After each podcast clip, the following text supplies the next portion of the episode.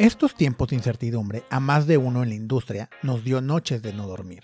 El no tener una referencia a algo como esto nos puso a varios nerviosos sobre qué hacer, cómo hacerlo y qué decisiones tomar. Y aunque la pandemia está probablemente aún lejos de terminar, hemos podido irla navegando y sobreviviendo, y algunos hasta creciendo. Romper récord de ventas en COVID suena descabellado, pero nuestro siguiente invitado nos platicará sobre no solo cómo lo lograron, sino que eso les dio el impulso necesario para crecer aún más y volverse, a mi particular punto de vista, la cervecería que está ayudando a masificar el consumo de cerveza artesanal en la localidad, algo que en verdad necesitábamos. Bienvenidos a Incervecio Felicitas, el blog que vuelve en forma de podcast semanal en donde cada episodio hablaremos a profundidad con profesionales de la industria y expertos sobre diversos temas relevantes, actuales e importantes para los consumidores, productores y amantes de la cerveza. Soy su anfitrión, Slem Torres, y les doy la bienvenida a este episodio. En esta ocasión me reuní con Pedro López de Cervecería Rey. Nos vimos en Del Barril, el futuro bar no tasting room de esta cervecería. Ahorita les explicamos el porqué. Pedro nos platica sobre los inicios de Rey y cómo la planeación de hacer las cosas de manera correcta y pensada fueron la bandera con la que inició el proyecto aun siendo que ninguno de los involucrados tenía conocimientos de cómo hacer cerveza. Solo tenían una visión y objetivos claros. Evidentemente hablamos de cómo a ellos les ha pegado el COVID, cómo reaccionaron ante esta pandemia y terminamos por hablar de Del Barril, el proyecto más reciente que está por abrir. Sin más que agregar, aquí me platica con Pedro. Saludcita. Ay, güey, está bien buena. La verdad es que sí, nos sorprendió. Digo, sabemos que no es un estilo Madres, el 98% de los regios, 99.9 casi casi de los regios podría decir que jamás lo han probado y seguramente les va a sacar un highway. Pero... Fíjate que a mí me jaló mucho estos estilos en Festival de la Cerveza. Uno por la sal y por la acidez como que refrescante y como es muy similar, digo, no similar, pero tiene ciertos toques micheladescos por la acidez, por la cervecita. Entonces es yo pensé que los goces o los Berliner era un estilo como que iba a ser muy de beer geek, así como que muy, muy, muy nerd, pero no, nosotros la vendíamos más en. chingón. O sea, a la banda A la randa nomás refrescante. Sí, muy bueno. Pedro, Pedro de Cervecería Rey, ¿cómo estás? Muy bien, muchas gracias. La idea es platicar ahorita, yo sé que van a abrir un tasting room nuevo, un, un, bar, no necesariamente Rey, pero es digamos como que va y Rey. Digamos que somos primos. Son primos hermanos, ¿ok? Pero antes de llegar a ese punto me gustaría hablar eh, sobre la cervecería, cómo, cómo nace, cuál es la historia de Cervecería Rey, dónde están ubicados. Yo sé que están aquí en Monterrey, pero mucha gente no ubica exactamente dónde están ustedes. Y pues bueno, comencemos por ahí, por favor. Claro, pues primero dónde estamos ubicados. La forma más fácil, bueno, estamos en Santa Catarina.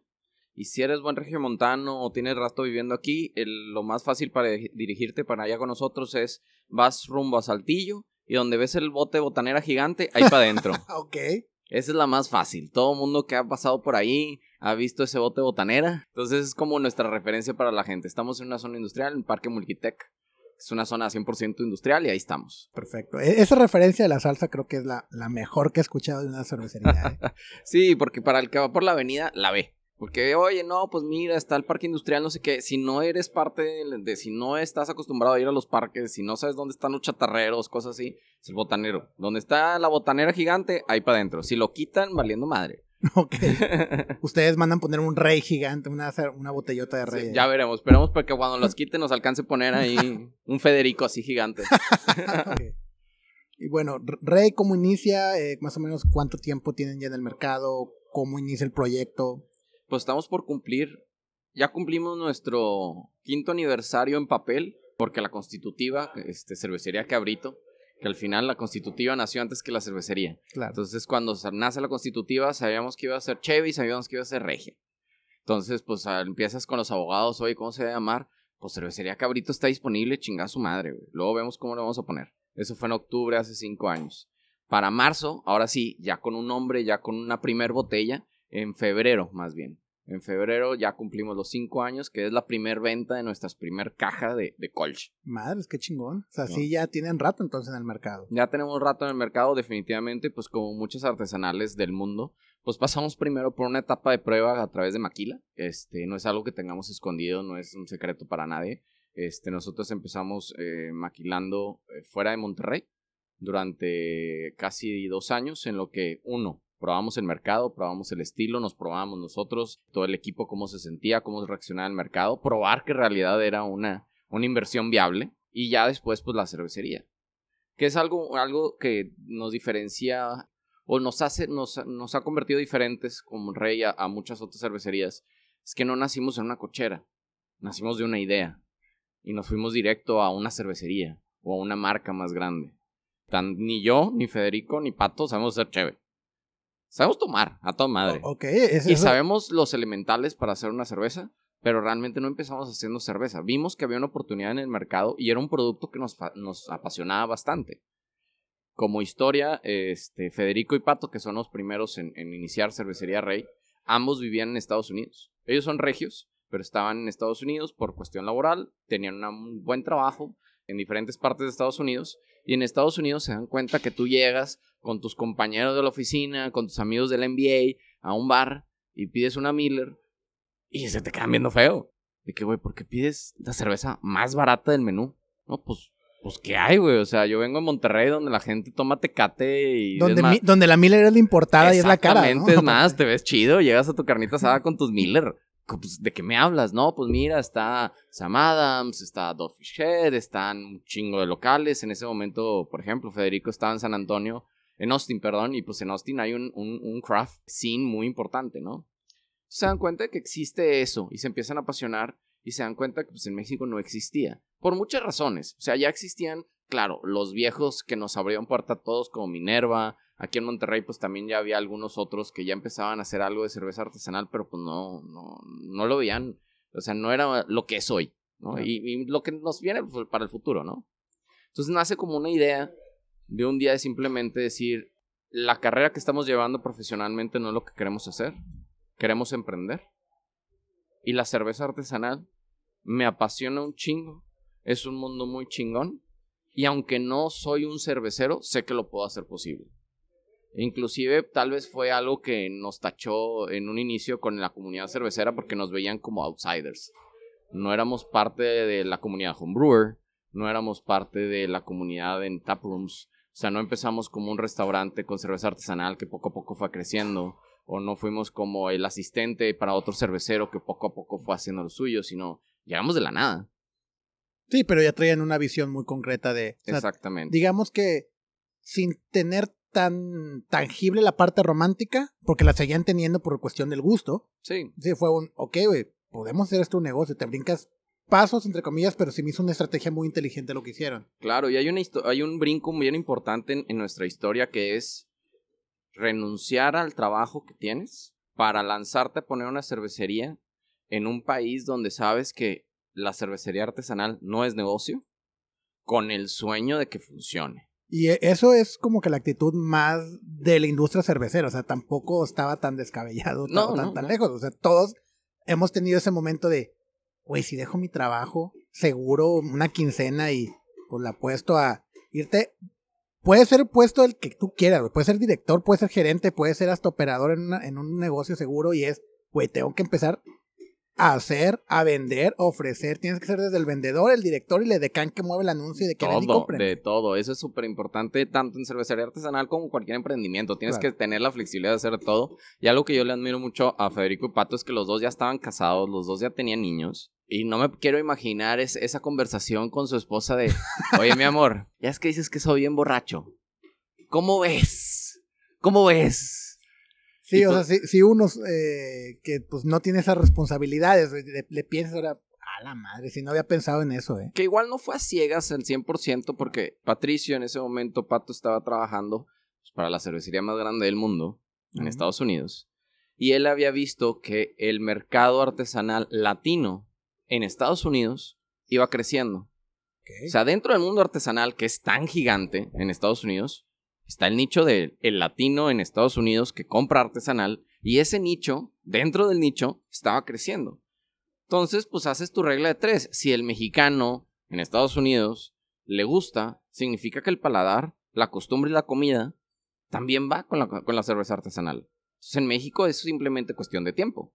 Y, y el que pega primero pega dos veces, ¿no? Entonces, si estás desde que inicia y tú lo inicias, pues siempre va a ser Sí, recordado. claro. Sí, o sea, ya cinco años suena como mucho, pero al mismo tiempo como bien poquito. Justamente esta semana decíamos, no puede ser, siento que fue ayer, pero al mismo tiempo siento que llevo aquí 10 años. Y seguramente lo podrás compartir, que dices, madres, ¿cuántas veces he hecho esto ya? Pero al mismo tiempo siento que la primera vez fue hace unos días. Sí, es de- demasiado. O sea, cada día, es más, cuando ya se vuelve repetitivo de que ya hice las mismas cheves, es como que, güey, siento que esto tiene demasiado. Vamos a hacer una nueva, vamos a empezar un proceso nuevo, vamos a idear algo nuevo, y es como si fuera el primer día. Y eso te Claro. mantiene, mantiene activo.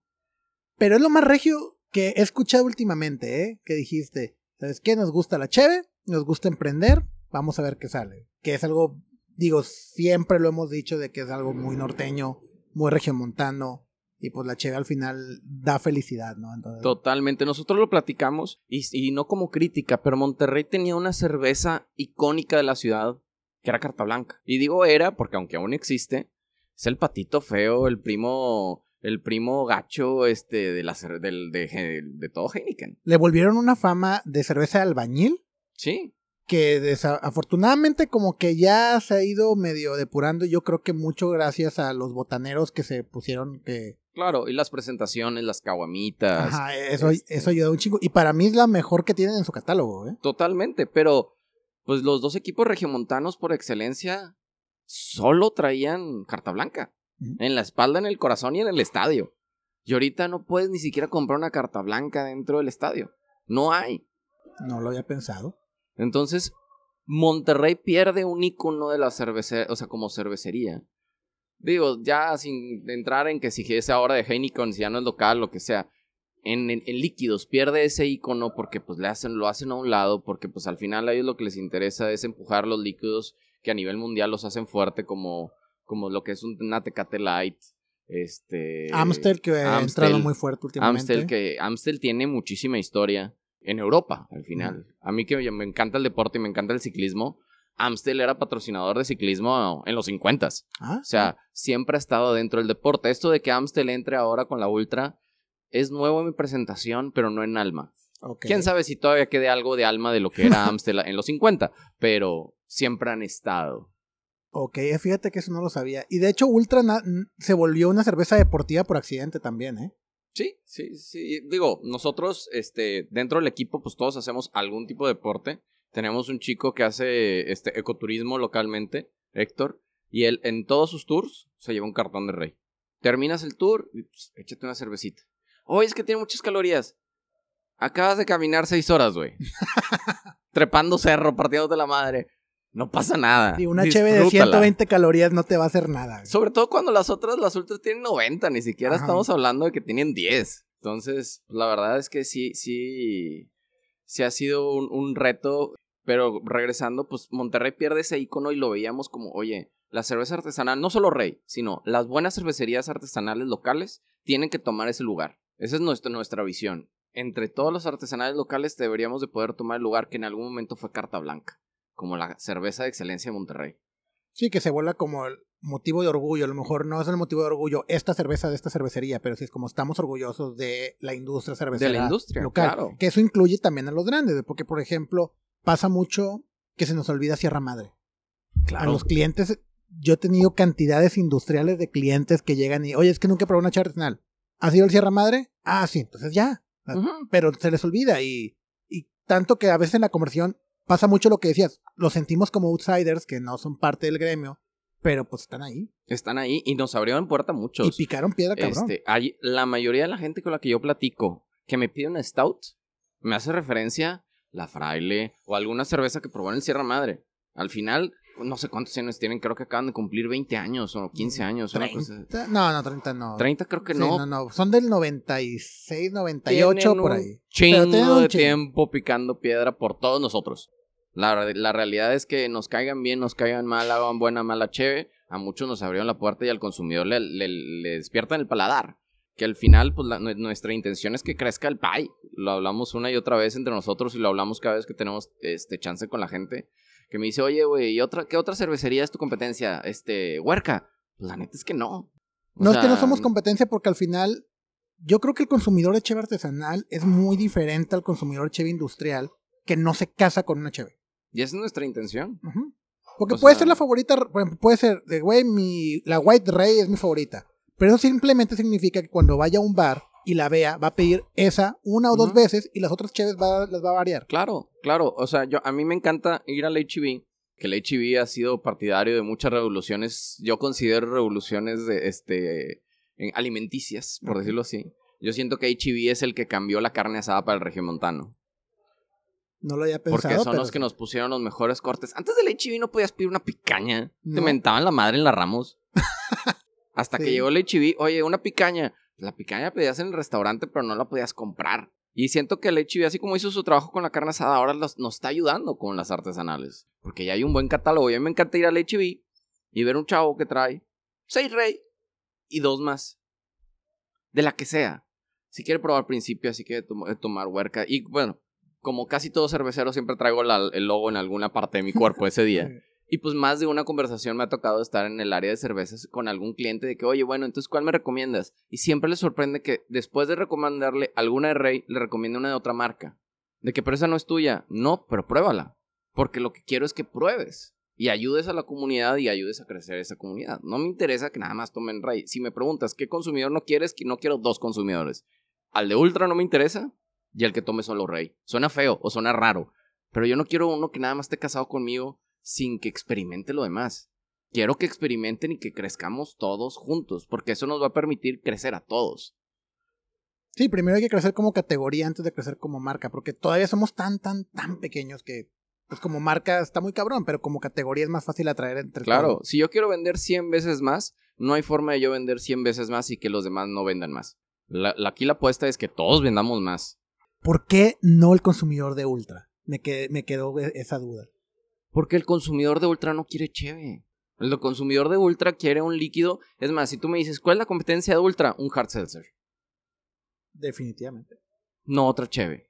El consumidor de Ultra está tomando marca y está tomando un líquido que no se asemeja a nada que a mí me interese hacer. Que hay artesanales que han hecho ultras o semi-ultras o cervezas muy bajas en calorías, sí. Pero para nosotros como rey no nos interesa. Yo no quiero irme a pelear con las multinacionales que le están apostando millones y millones en 12 packs en 99 pesos en HB con una cerveza que sabe agua. Me interesa más el que toma vino y no toma cheve. Poderle dar una experiencia en un tap room o en una plática y decirle, mira, vas a probar la cheve como si estuvieras probando un vino. La vas a oler, la vas a ver, vas a, o sea, sensorialmente te tienes que activar para poderla probar.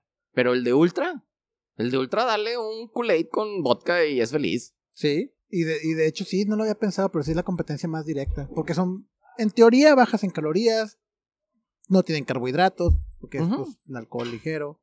Claro, claro. Es más, hasta la latita slim. Ándale. O sea, los hard seltzers yo creo que vienen a revolucionar a ese mercado. No, o sea, se dice cheve, pero la ultra pues, prácticamente no es cheve. Sí, pues sabe muy, mucho agua. Digo, la Ultra nace como una cerveza, en teoría, la crearon para la gente de la tercera edad. Y ya después se volvió la, cerveza del deportista por las calorías y porque sabe agua y te hidrata, pero pues sí, claro, toda la razón. claro. Y porque es un nicho que es muy apasionado, el deportista le gusta sentir que es parte de algo. Y Ultra, en su momento, Michael Ultra hizo una muy buena chamba y después, este, papá Heineken les dio ahí por ahí un reversazo y les copió todo, ¿ah? Pero la realidad es que no es un consumidor. O sea, si alguien me dice, yo nada más tomo ultra, pues difícilmente va a haber algo, güey. Pues te traigo un vino. Tal vez, o una margarita.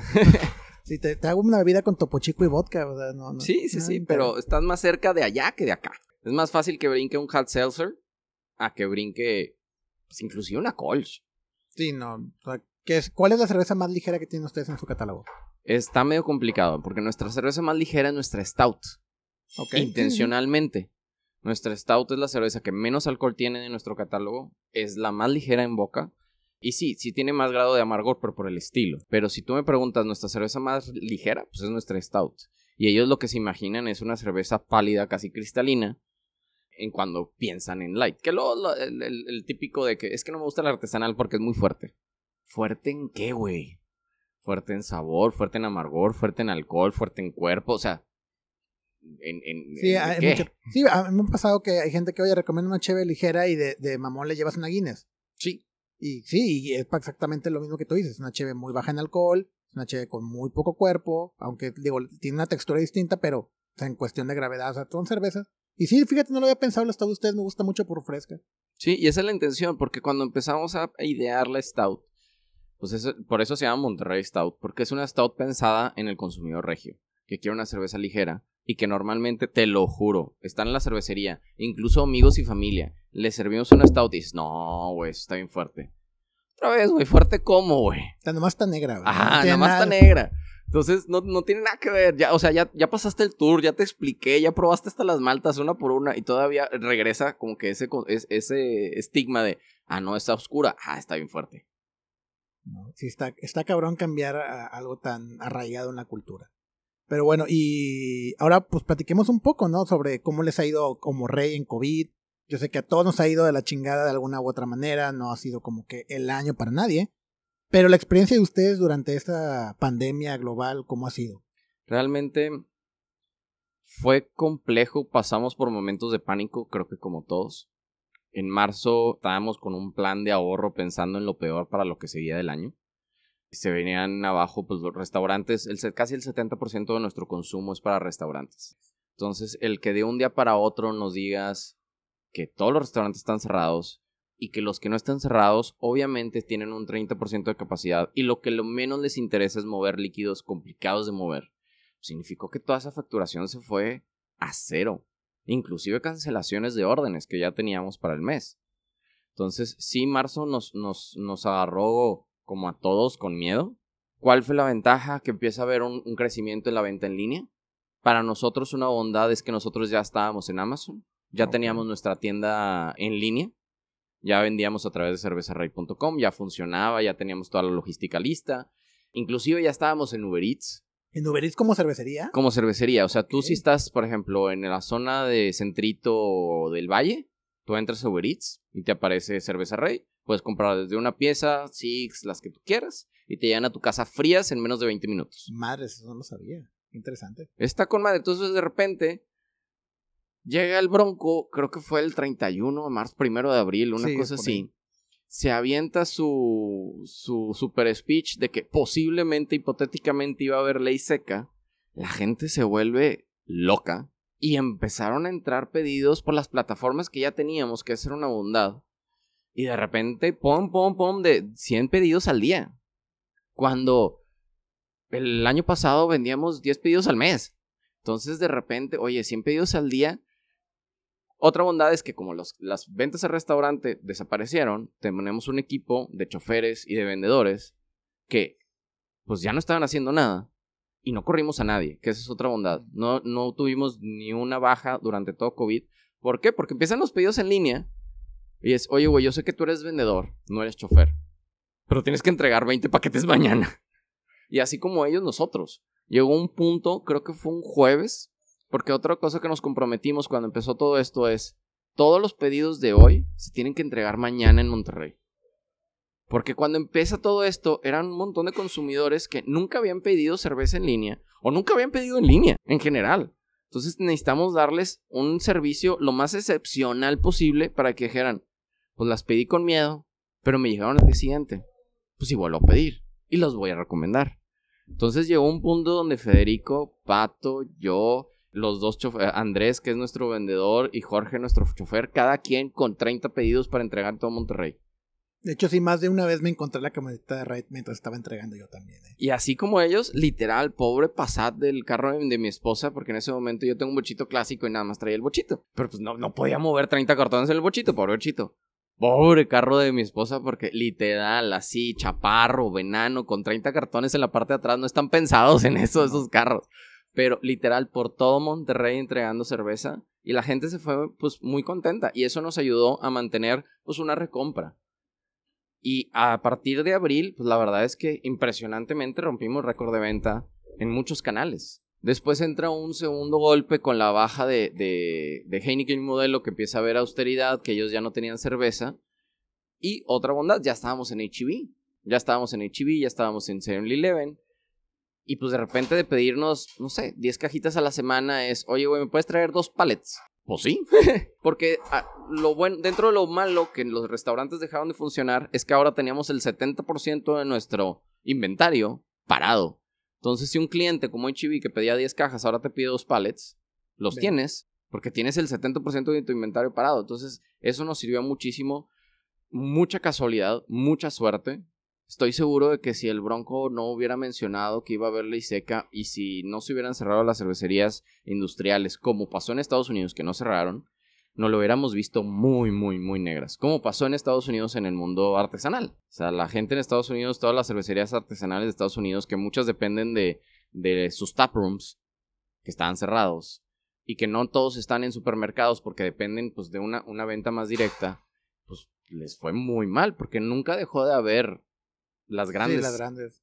Aquí sí. Entonces, eso nos dio un poquito de oxígeno y como hemos platicado en algunas ocasiones, nos evangelizó a mucha gente. Mucha gente que nunca había probado Rey, la tuvo que probar a huevo. Y así como probaron Rey, probaron un montón. Entonces, de ahí nosotros hicimos varios compromisos. Uno era, pues, lo más rápido posible. Y otro compromiso era contestarle el ya sea el teléfono, WhatsApp, DM, lo que sea, a cualquier consumidor que tuviera una duda y no juzgar. Porque otra cosa que pasó es, tenemos algunos puntos de venta que venden poco y tenían cerveza vieja. Y cuando empieza todo esto y se empieza a, acabar, sacan cajas de no sé en dónde. Porque son eh, cuentas que tenemos más de un año sin venderla. Y de repente sacaron cajas y las vendieron. Entonces nos llegaban mensajes de que, oye, abrí una colch y tronó. Oye, pues a ver, mándame foto y una cerveza del 2018. Y dices, a la madre, güey. ¿Perdón? y sin preguntar de que, ah, es que fue el... No, sin echar culpas a nadie. Perdón, pásame tu dirección y yo personalmente te voy a ir a dejar una cheve. Ya aprovechas, le lleva seis, pero era conquistar a todos esos consumidores que estaban expuestos a nosotros de alguna u otra manera. Sí, porque lo ibas a perder. Lo iba a perder. Y si iba a ir con una mala, o sea, con una mala imagen, nunca me iba a volver a comprar.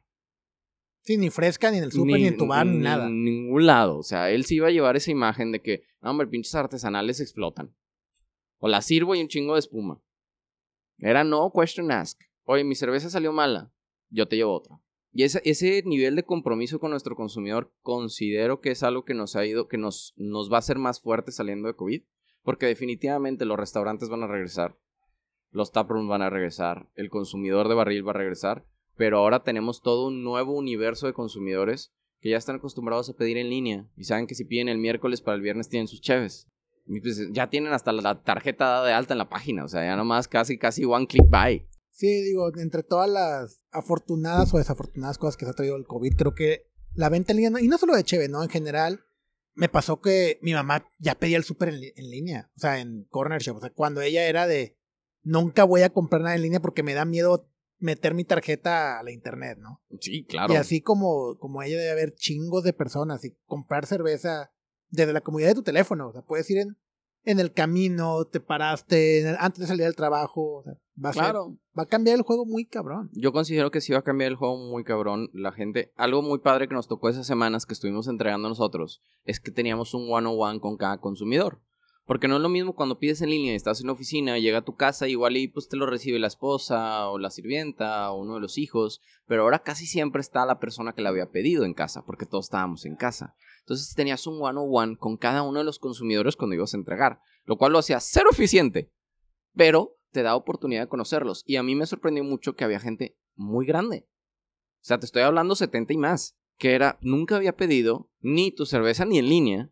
Me animé y oye, qué chingón, que tú puedes venir, me la traes, me la platicas, me explicas todavía más del proceso, me dices un poquito más y veo que hay una persona, no le estoy comprando a una corporación, le estoy comprando a alguien esta cerveza, le estoy apoyándolo durante su, pues, esta crisis de COVID y aparte me la traes hecho madre. Y en muchos casos hasta fría. Digo, esa comunicación directa con la gente ayuda un chingo, porque exacto, ya no ven como que, ah, es una marca, es como que, ah, mira, son unos vatos jóvenes, emprendedores de aquí de la ciudad, que él mismo viene y te la entrega. ¿Sí? Porque también pudo haber sido como que, güey, pues contratamos más choferes y unas motitos y que se vaya a chingar su madre. Pero no, o sea, les gusta ese contacto como que, ah, mira, pues sí, yo soy eh, eh, el dueño, el, repartidor, el vendedor y aparte tenga. Claro, o sea, ahí, hasta, en, algún momento hasta memes me hicieron de que, oye, güey, le mandé un, un WhatsApp porque te platicaba hace rato, si tú mandas un DM, si mandas WhatsApp, si llamas, ya sea por el teléfono que está en Google Maps, en Instagram, en Facebook, en cualquier eh, lado que veas el teléfono de Rey, si tú marcas, mi teléfono es el que suena. Entonces, eso nos da una oportunidad de, oye, tengo esta duda, probé esta cheve, no me gustó por esto. Ok, ¿salió mala o no salió mala? Porque primero hay que entender que un consumidor que te dice que no le gustó una cerveza artesanal, no necesariamente es que estaba mala, simplemente no era el estilo adecuado tal vez para esa persona. O no estaba, no sabía qué esperar. Este, entonces, bueno, platicar con ellos, oye, ¿sabes qué? Si estaba mala o no estaba mala, hoy no es el estilo, oye, ¿sabes qué? No pasa nada. ¿Cuántas te quedan? No, pues abrí una, me quedan seis. Bueno, te las cambio, güey. Mira, quiero que pruebes esto, esto y esto. Te las llevo. Inclusive durante COVID lanzamos la, la censurada con Hércules, Bayoneta. ¿Por qué censurada? Digamos que hubo ahí un tema legal, cual no quiero indagar mucho porque luego nos, nos ponen más, más, gorro, pero el nombre estaba ocupado en otra categoría, no necesariamente. Y nosotros en ese momento, y hasta y antes de eso, siempre que hacemos una colaboración y checamos los registros de marca porque sabemos que es un one run, se acaba y se acabó. Hicimos tanto ruido con esa cerveza, la gente lo compartió tanto, que nos vieron tanto que ahora sí nos pusieron dedo. Digo, es un buen, problema, un buen problema que tener, ¿no? Que dices, oye, lo hiciste tan bien que pues le llamaste la atención a una corporación más grande y te y, ponle que no llegamos a demanda ni nada, simplemente hubo ahí un... Déjala de hacer, ah, pues oye, tengo dos mil botellas todavía, ¿las puedo vender? Sí las puedes vender, pero ya no puedes hacer publicidad. Ya, ¿sabes qué? Chinga tu madre. Le pusimos el tape rojo que todo el mundo ha visto en las fotos.